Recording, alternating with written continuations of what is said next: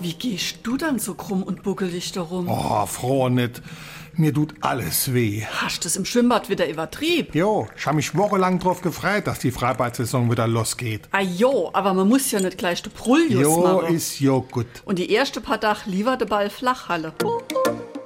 SR3. Warum wir so reden. Wie man schwätze.